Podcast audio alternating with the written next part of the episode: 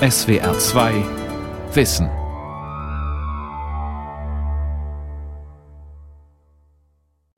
some point in the future, it's natural to think that the North Korean nuclear weapons Es ist naheliegend, dass das nordkoreanische Atomwaffenprogramm eines Tages gestoppt wird und die Waffen zerlegt werden müssen. Unsere Aufgabe ist es, die Technik und die Verfahren dafür bereitzustellen. and mechanisms for this to take place. Wie verschrottet man eigentlich eine Atombombe? In der Theorie geht das ganz einfach. Sprengkopf von der Rakete nehmen, Metallgehäuse öffnen, dann den konventionellen Sprengstoff entfernen, der die Atombombe normalerweise zündet, und dann kommt das Plutonium dran. Unbedingt Schutzanzug und Gasmaske tragen. Das Plutonium bloß nicht fallen lassen und weg damit in den Atommüll. Ist doch eigentlich ganz einfach, oder? Technisch jedenfalls. Die Tücke liegt woanders. Atomwaffen zählen, wie sich Abrüstung kontrollieren lässt. Von Max Rauner.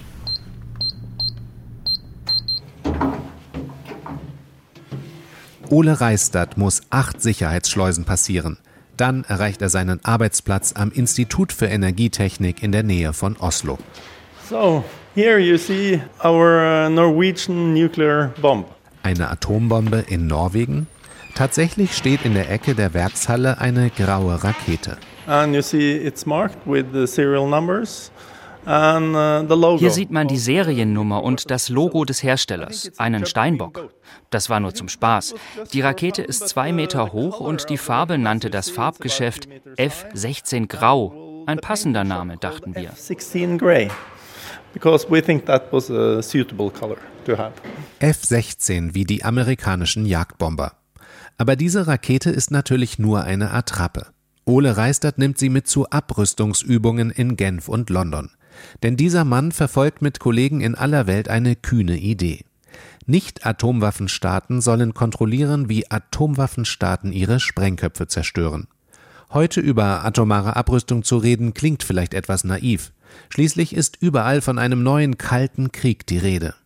Die Atommächte modernisieren ihr nukleares Arsenal, Pakistan und Indien rüsten weiter auf, Nordkorea verfügt über Interkontinentalraketen und die USA haben das Iran-Abkommen aufgekündigt.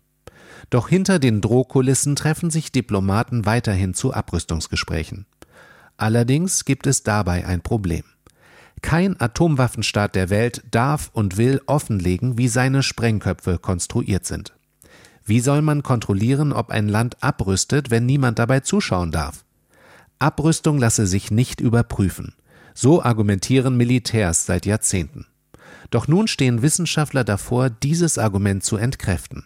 Deshalb haben die Norweger eine Atomwaffenattrappe gebaut. Es ist gut, wenn man etwas zum Anfassen hat, mit dem man arbeiten kann. Das Ziel war, dass ein Nicht-Nuklearwaffenstaat besser versteht, wie man einen Atomwaffenstaat entwaffnen kann. Ole Reistadt ist Physiker und Ex-Diplomat.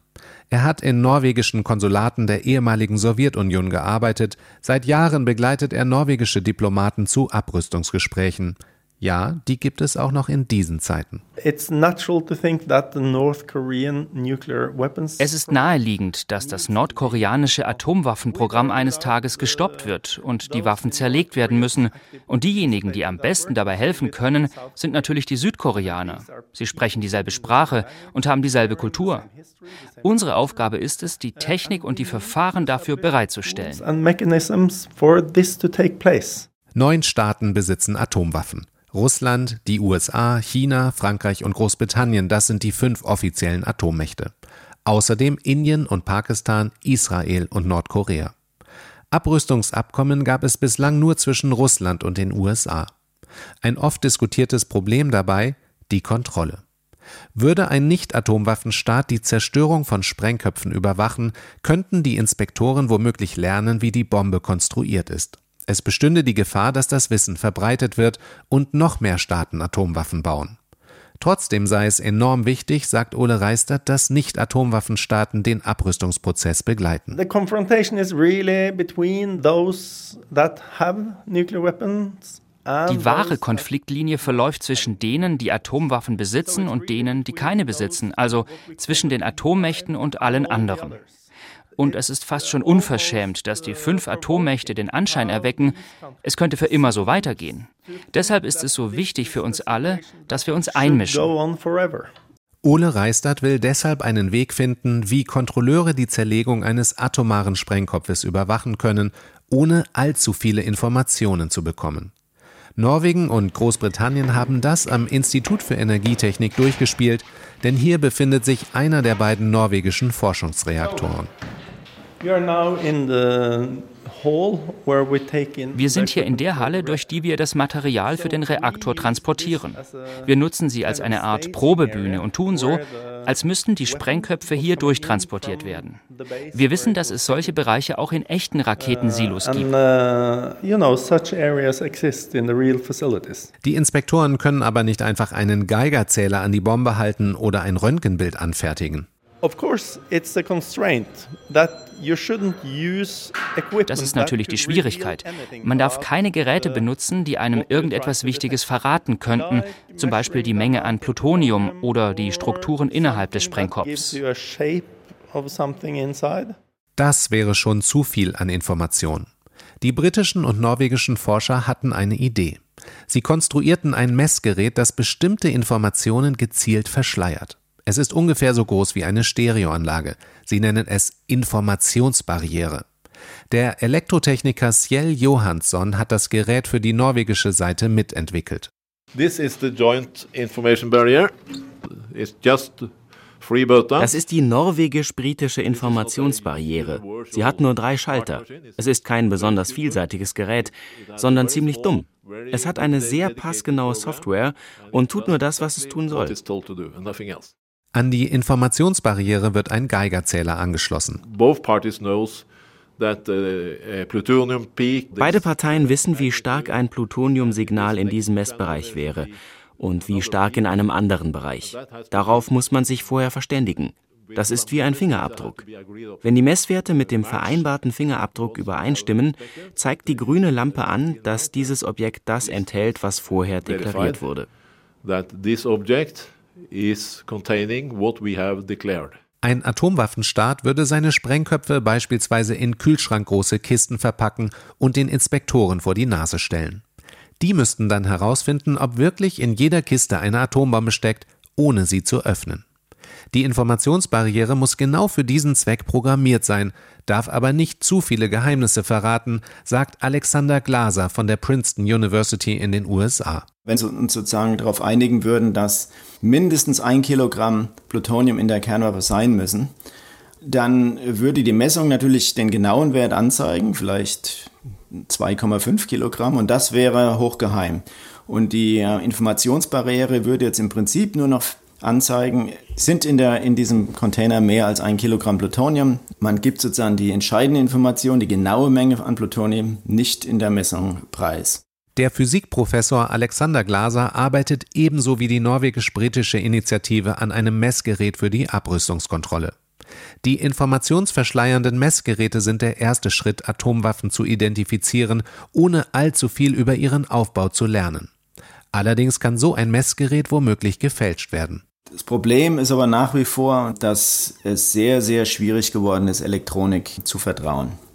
Vor allen Dingen, wenn Kernwaffenstaaten in dem Fall mit großen Ressourcen versuchen könnten, diese Elektronik eben zu ähm, kompromittieren. Der Dieselskandal ist ein, ein fantastisches, tragisches äh, Beispiel und es Sobald das Auto erkennt, dass es unter Testbedingungen betrieben wird, schaltet es in einen bestimmten Modus. Und im Fall der Sprengkopfverifikation ist es natürlich genau die gleiche Situation, dass also diese Informationsbarriere eventuell erkennen könnte, dass eine tatsächliche Inspektion äh, vorliegt und sie sich jetzt in gewisser Weise verhalten muss. Die Lösung der Princeton-Forscher lautet Technik von vorgestern. In Kleinanzeigen und auf Flohmärkten stöberte Alexander Glaser nach Computern aus einer Zeit, als diese noch ganz einfach gebaut waren.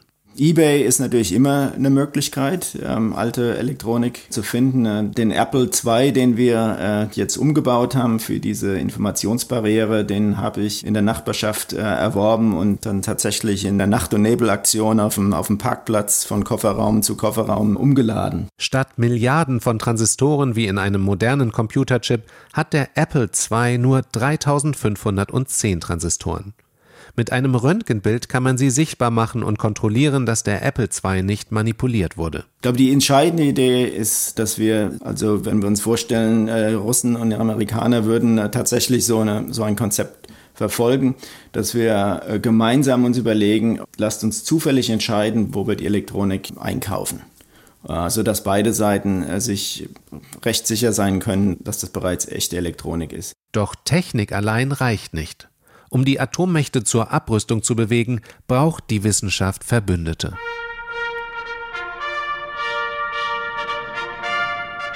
Rathaus von Oslo, 10. Dezember 2017. An diesem Tag blickt die Weltöffentlichkeit nach Norwegen. Der Friedensnobelpreis wird verliehen. Im Festsaal warten Botschafter, Diplomaten, Friedensaktivisten. Dann tritt die Königsfamilie durch das Eingangsportal und schreitet über den Marmorboden durch den Mittelgang. Sie nehmen auf den vier Ehrensesseln vor dem Podium Platz. Der Friedensnobelpreis 2017 geht an die internationale Kampagne zur Abschaffung von Atomwaffen, kurz ICAN. ICAN hat erreicht, dass die Vereinten Nationen im vergangenen Jahr einen Atomwaffenverbotsvertrag verabschiedet haben, unterstützt von 122 Nationen. Das Vorbild für den Verbotsvertrag ist die Ächtung von Chemiewaffen. Your Majesties, Your Royal Highnesses, Beatrice Fien ist das Gesicht der ICANN-Kampagne. Sie hält die Festrede im Rathaus von Oslo. Die Botschafter der USA, Großbritanniens und Frankreichs boykottieren die Feierlichkeiten. Kein NATO-Mitglied hat den Atomwaffenverbotsvertrag unterzeichnet, auch Norwegen und Deutschland nicht. Würde Deutschland das tun, müssten die USA ihre Atombomben vom Flieger Horst Büchel in der Eifel abziehen. Many critics of this movement suggest that we are the irrational ones. Viele Kritiker unserer Bewegung sagen, wir wären die Irrationalen, die Idealisten, die unter Realitätsverlust leiden. Sie sagen, dass die Atommächte niemals ihre Waffen aufgeben werden. Dabei sind wir die rationale Seite. Wir repräsentieren diejenigen, die es ablehnen, Atomwaffen als festes Inventar dieser Welt zu betrachten. Die Geschichte der Atomwaffen wird ein Ende haben. Und es liegt an uns, welches Ende dies sein wird. Wird es das Ende der Atomwaffen sein oder das Ende von uns? Will it be the end of nuclear weapons? Or will it be the end of us? Zum Höhepunkt des Kalten Kriegs 1986 besaßen die Atommächte zusammen 64.000 atomare Sprengköpfe. Davon waren 99 Prozent im Besitz der USA und der Sowjetunion. Gemäß dem New START-Abkommen haben beide Staaten ihr Arsenal drastisch reduziert auf 3100 Sprengköpfe zum Stichtag 5. Februar 2018. Das ist ein Zwanzigstel des ursprünglichen Bestands. Doch viele der ausrangierten Sprengköpfe sind immer noch funktionsfähig. Zählt man die mit, besitzen die USA und Russland zusammen noch fast 14.000 Sprengköpfe und alle neun Atomwaffenstaaten zusammen knapp 15.000. Genug, um die Menschheit mehrfach auszulöschen. Das Risiko eines Atomkrieges ist heute sogar größer als am Ende des Kalten Krieges. Denn anders als im Kalten Krieg sind wir heute mit mehr Nuklearstaaten, Terroristen und Cyberkrieg konfrontiert. All das bedroht unsere Sicherheit. Dass wir uns stillschweigend an das Leben mit diesen Waffen gewöhnt haben, war ein großer Fehler. Es gibt einen neuen Kalten Krieg, es gibt aber auch eine neue Anti-Atomwaffenbewegung. Das ist bei der Friedensnobelpreisverleihung im Dezember 2017 in Oslo nicht zu übersehen. Die Zivilgesellschaft macht Druck.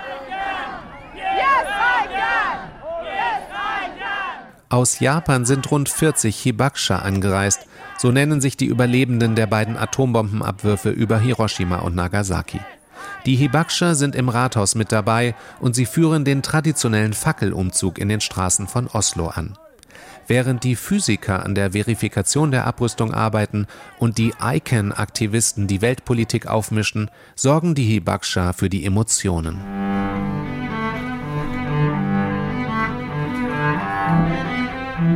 Ein historisches Bauernhaus im Botanischen Garten von Oslo.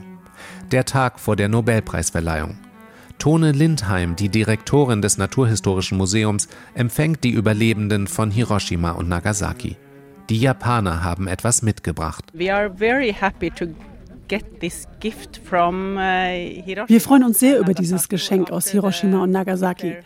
Nachdem die Atombomben über den beiden Städten explodiert waren, gab es so viele Tote, so viel Leid, so viel Zerstörung. Doch nach ein oder zwei Jahren sprossen plötzlich kleine Bäumchen aus den Ruinen, ein Zeichen der Hoffnung. Sie gaben den Menschen das starke Gefühl, dass sie diese Katastrophe überleben werden.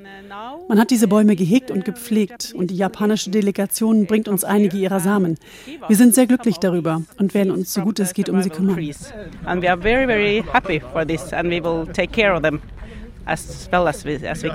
Tone Lindheim steht vorne im Saal mit den Bürgermeistern von Hiroshima und Nagasaki. Gleich werden sie die Samen in Blumentöpfe einpflanzen. Unter den Zuschauern befindet sich auch Masakazu Saito. Er war 1945 ein 22-jähriger Soldat stationiert in Hiroshima. Er hörte ein Flugzeug und schaute in den Himmel, weil die Amerikaner damals oft Flugblätter abwarfen. Diesmal war es die Atombombe. Saito erlitt schwere Verbrennungen und wurde unter den Trümmern der Baracke begraben. Fünf Rippen waren gebrochen, er hatte Glassplitter im Körper und war bewusstlos, Erst im Krematorium wachte er auf, wo er mit anderen Leichen verbrannt werden sollte. Saito machte sich bemerkbar und wurde gerettet. Seitdem ist er ein Anti-Atomwaffen-Aktivist, inzwischen 94 Jahre alt.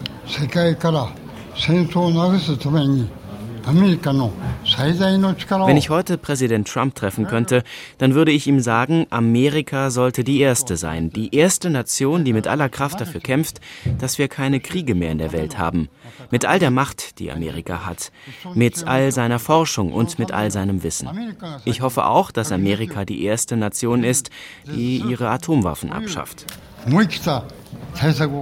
Im Moment sieht es nicht danach aus. Donald Trump hat eine Modernisierung der amerikanischen Atomwaffen angeordnet und plant laut Time Magazine vielleicht sogar neue unterirdische Atomwaffentests in Nevada. Nordkorea besitzt inzwischen 10 bis 20 Atombomben sowie Interkontinentalraketen. In Japan wird nun darüber diskutiert, ob man amerikanische Atomwaffen stationieren oder sogar eigene entwickeln sollte. Tomihisha Taue, der Bürgermeister von Nagasaki, hat dazu eine klare Position. Ich bin sicher, dass Japan niemals Atomwaffen besitzen wird. Als einziges Land, das jemals die Folgen einer nuklearen Explosion erlebt hat, spielt Japan eine wichtige Rolle als Brücke zwischen Atomwaffenstaaten und Nicht-Atomwaffenstaaten. Das japanische Volk wird niemals tolerieren, dass die Regierung diese Waffen besitzt. Tomihisha Taue und sein Amtskollege aus Hiroshima nehmen auch an der Friedensnobelpreisverleihung im Rathaus teil. 58 Staaten haben den Atomwaffenverbotsvertrag bis Mai 2018 unterzeichnet, davon haben neun ihn schon ratifiziert, aber Japan ist nicht darunter. Sollte das Land sich anschließen? Kazumi Matsui, der Bürgermeister von Hiroshima, antwortet ausweichend. Die japanische Regierung hofft natürlich, dass wir eines Tages in einer atomwaffenfreien Welt leben werden. Aber derzeit stehen wir unter dem nuklearen Schirm der Vereinigten Staaten. Das ist eine schwierige Situation. Wir werden durch die Atomwaffen beschützt, genauso wie die NATO-Länder.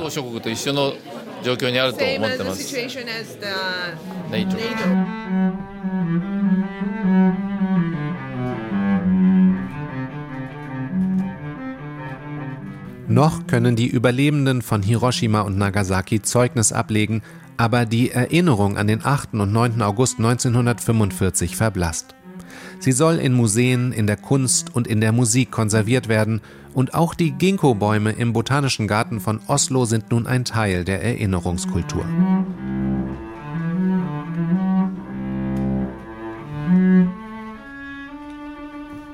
Doch die Welt ist komplizierter geworden.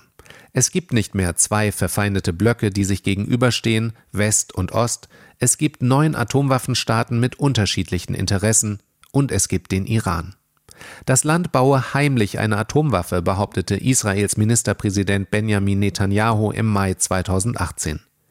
Ihm widerspricht die Internationale Atomenergiebehörde. Ihre Inspektoren haben regelmäßig die iranischen Atomkraftwerke und Brennelementefabriken besucht und dort auch Videokameras installiert. Außerdem überwachen sie den Abbau von Zentrifugen, mit denen der Iran einst waffenfähiges Uran herstellte. Die Atomenergiebehörde mache einen guten Job, sagen Friedensforscher. Allerdings ist sie nicht darauf spezialisiert, die Zerstörung bereits bestehender Atomwaffen zu überwachen. Hello Berlin. Deshalb verkündete Barack Obama 2013 in Berlin eine neue Initiative. America will host a summit in 2016 to continue our efforts to secure nuclear materials around the world and we will work to build support in the United States to ratify the comprehensive 25 Staaten gründeten im Jahr 2014 die Internationale Partnerschaft für atomare Abrüstungsverifikation IPNDV. England, Frankreich und die USA sind Mitglied, Südkorea, Argentinien, Brasilien, Norwegen, Japan, Deutschland und andere. Russland, China und Pakistan nehmen als Beobachter teil. Zur deutschen Delegation gehört der Hamburger Friedensforscher und Physiker Götz Neuneck. Im ersten Jahr war die Zusammenarbeit sehr kollegial. Ähm, natürlich gibt es immer unterschiedliche Interessen und unterschiedliche Auffassungen der Nuklearwaffenstaaten und der Nicht-Nuklearwaffenstaaten. Das heißt, diese ganze Initiative ist eine Vertrauensbildung zwischen Nuklearwaffenstaaten und Nicht-Nuklearwaffenstaaten. Die Partnerschaft für Abrüstungsverifikation baut auf der Arbeit der britischen und norwegischen Physiker auf. Sie hat die Zerstörung einer Atombombe von der Raketenbasis bis zum Atommüllendlager in 14 Schritte unterteilt. Natürlich beginnt das Ganze mit der Abnahme eines Sprengkopfes von einem Trägersystem, dem Transport in eine bestimmte Einrichtung, dem Erklären, was ist das überhaupt für ein Sprengkopf, wie kann man ihn so zerlegen, dass es keine Gefahr gibt für die Mitarbeiter und für die Inspektoren und was passiert danach mit dem Material, was aus diesem Prozess herauskommt. Die USA und Russland haben seit 1986 zwar schon einen Teil ihrer Atomwaffen verschrottet. Von knapp 64.000 Sprengköpfen im Besitz beider Supermächte sind heute noch 14.000 übrig. Aber dieser Prozess ist für Friedensforscher wie Götz Neuneck kein Vorbild. Natürlich haben USA und Russland schon Verträge abgeschlossen und auch Inspektionen veranstaltet im Rahmen der sogenannten START-Verträge. Jetzt sind es ungefähr nur noch zehn Inspektionen pro Jahr auf beiden Seiten und die sehen im Wesentlichen so aus, dass die Inspektoren aus dem anderen Land eben zum Beispiel nach äh, Russland oder USA einreisen, dann bestimmte Silos besuchen, bestimmte Trägersysteme sich anschauen, auch mal radioaktive Messungen machen, aber bei dem eigentlichen Zerlegungsprozess sind sie nicht dabei. Und genau das soll sich nun ändern, fordert die Initiative für Abrüstungsverifikation. Es reicht nicht, einen atomaren Sprengkopf nur auseinanderzunehmen und die Einzelteile irgendwo in einem Raketensilo zu lagern, denn dann lassen sich die Waffen ziemlich schnell wieder zusammenbauen. Wenn die Teile dieselben sind, dann ähm, ist das Material sehr schnell wieder in eine Bombe einsetzbar. Äh, aber das ist ja wie ein Lego-Kasten. Sowas kann dann innerhalb von Wochen, innerhalb von kurzer Zeit geschehen, wenn man die Infrastruktur dazu hat. Eine ernstzunehmende Abrüstung müsste deshalb auch garantieren, dass das Plutonium aus den Sprengköpfen auf Nimmerwiedersehen aus dem Atomkreislauf verschwindet und nicht recycelt werden kann.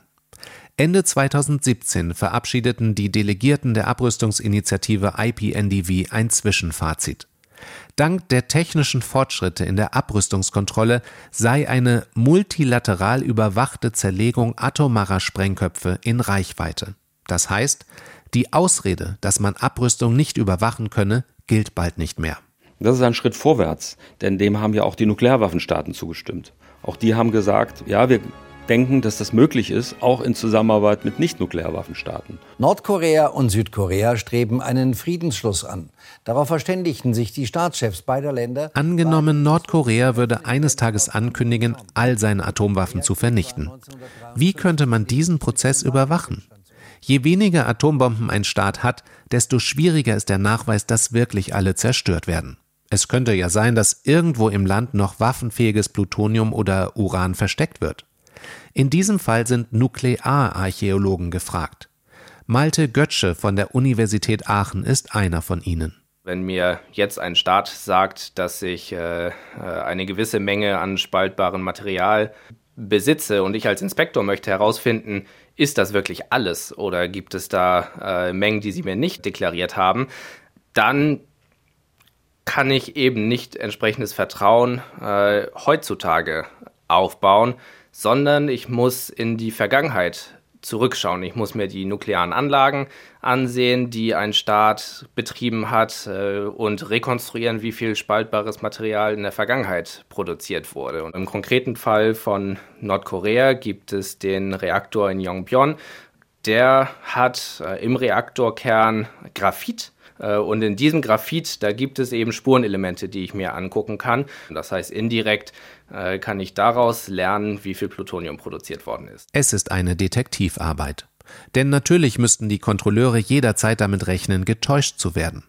Malte Götzsche würde als hypothetischer Inspektor noch andere Dinge unter die Lupe nehmen. Ich würde mir gerne die radioaktiven Abfälle anschauen die Nordkorea produziert hat und gucken, was lerne ich aus diesen radioaktiven Abfällen. Und das alles zusätzlich zu den Dokumenten, die mir Informationen über die Betriebshistorie geben. Und natürlich können diese Dokumente zum Teil auch gefälscht sein. Und genau deswegen äh, würde ich gerne verschiedene Messungen angucken. Ich würde aber auch die Dokumente selbst analysieren. Das Papier, die Tinte, kommt das aus der richtigen Zeit oder wurde das vielleicht einfach ein paar Tage vor meinem Besuch erstellt?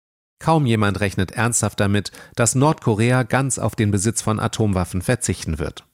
Eher noch wächst die Sorge, dass die Zahl der Atomwaffenstaaten weiter zunimmt, zum Beispiel im Nahen Osten. Doch auch die Zahl der Atomwaffengegner wächst.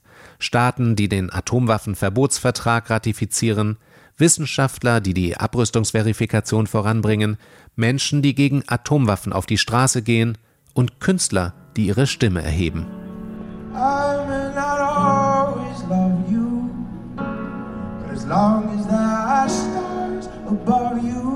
Aus den Ruinen von Hiroshima hat man damals ein Klavier geborgen und später restauriert. Das Atomklavier. Es ist immer noch schwach radioaktiv, messbar, aber nicht gefährlich. Die Japaner haben es zu den Feierlichkeiten für den Nobelpreis 2017 mit nach Oslo gebracht. Am Abend beim Nobelpreiskonzert spielt der Popstar John Legend darauf ein Liebeslied im Duett mit Sarah Larson.